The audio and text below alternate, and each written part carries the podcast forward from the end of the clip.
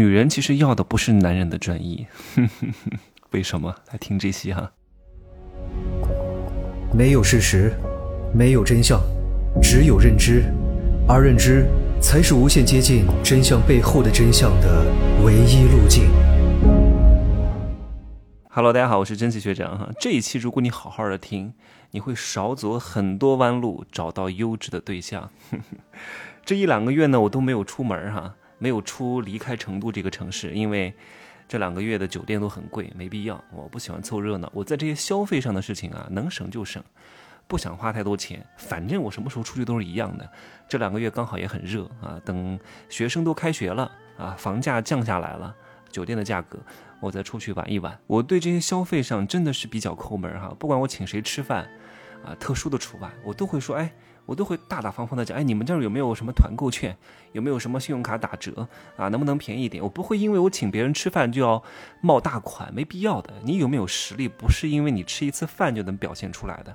富人最忌讳别人跟他打肿脸充胖子，你有多少实力就摆出来就行了，人家不会因为你，反而如果我觉得。哎，你这个人，在我心中的印象是很好的啊，挣钱能力也不错的。你你这样做反而是加分的，你不需要给我冒派，不需要给我打肿脸充胖子，这个叫逞能。明明你这个活做不了，你非得说你能做，结果你耽误了我的时间，那不就逞能吗？跟富人打交道就是要真诚，因为对方的思维判断体系真的是非常完善，比你完善多了，人家能看得出来你是真是假。我以前在我认知还不是很完善，实力还不是很够的时候。去跟一些大老板接触，我背后的高人总是跟我讲：“真奇，你去跟这个人谈，不要耍小聪明，不要跟他搞套路。我希望你真诚一点，因为你的套路在他能看都能看得出来的。你真诚反而是对你有利的。你看，真的是要有高人指导的，不然的话，很多人就会面临一个问题：遇到厉害的人，遇到比他富有的人，立刻会武装起来，把自己搞得无所不能。结果呢，你只是嘴上逞能，但真正干的时候。”你却不能够达到你嘴上讲的预期，反而会造成你这个人人格的失衡。所以我今天在这个商业世界罗生门这个群里面给大家发了一下，我平时在他买东西啊，因为我在这个课程当中讲过微商的套路和直销的套路，告诉他们这些微商和直销到底是怎么样生产产品的，到底他们的产品的功能性怎么样，是不是像他们宣传的那个样子？结果他们一看到我平时用的这些产品的价格，我的天哪！部分产品哈，部分产品就是没有任何炫耀价值，没有任何社交货币属性价值的，真真实实吃到自己肚子里和用在自己身上，不去外宣的这种东西，真的要很实在，没必要花高价买那些所谓的名牌的。你只要买一次哈，就能够赚回我这节课的票价。一千多块钱，以后这一生能省几十万的，这就是花钱投资认知获得的额外福利。因为这个世界上是两套运行体系的，表面上的那层运行体系，在上面运作的人，在上面行走的人，没有第二层的人带领，他是很难进去的。这个时候，必须要有一道窄门，他才能够进得去。就像我们看到很多人在社交媒体上写：“我要找一个男人啊，我要找一个女人，我对他的唯一的要求就是希望他能够专一。”哈哈，大错特错！如果你把这种专一当做爱情和婚姻的最高准则的话呢？哎呀，我告诉各位啊，你只有等他死了，你才知道他是不是真的专一。太多人为了这个承诺，放弃了男人的才华，放弃了男人的仪表，放弃了男人的智力。放弃了其他很重要的东西，认为专一才是最重要的。我在社交软件上经常会遇到一些人，他来跟我讲，我说你有什么优点吗？他说我的优点就是真诚。我说你妈的优点不值钱，真诚叫什么优点？我不要你的真诚，滚！真诚跟长相一样是要有附着的。颜值这张牌是不能单出的，单出它就不是王炸。颜值配上任何一项技能才是王炸。你的真诚是要建立在你优秀的基础之上的，这个真诚才显得弥足珍贵。你什么都没有，屌丝一个，跟我真诚有什么用？你的真诚也不值钱。我们要弄清楚专一是什么。专一不是说这个男人只爱这一个女人，你明白吗？很多人，我举个例子哈，有一个男的条件非常一般，他非常专一，只爱你，其他女人都不要。请问你会开心吗？你不会的。如果女人真的喜欢专一，那为什么还会有女的去做小三儿呢？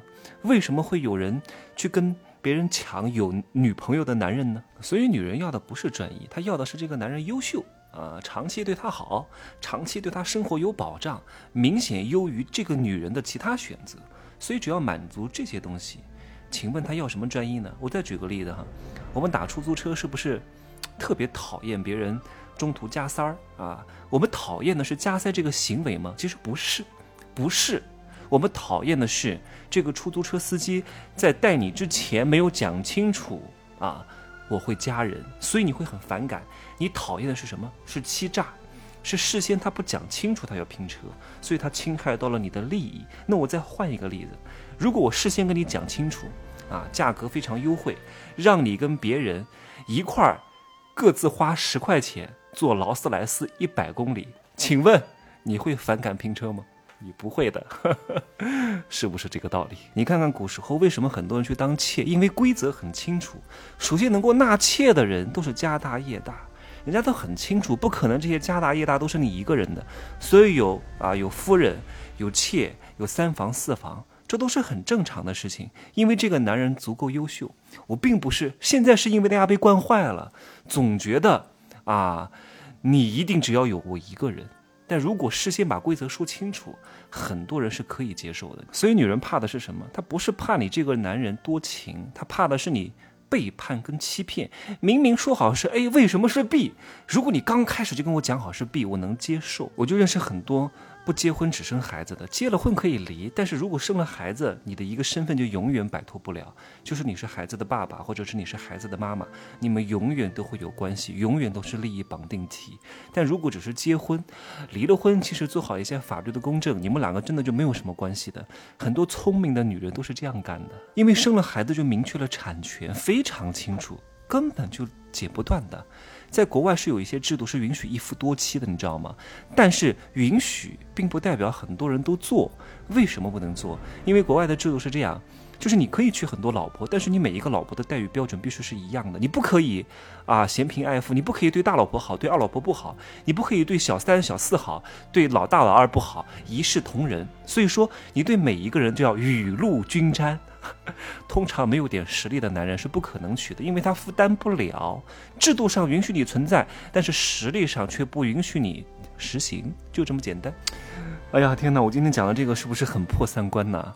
我相信对一些所谓的道德感比较高的人，他会觉得：哎呀，你怎么在讲这种不三不四的话呀？可是事实就是这样，这是一个暗世界，是另外一套世界的准则。我认识很多富太太，跟他们老公关系不好的，都是挺有钱的。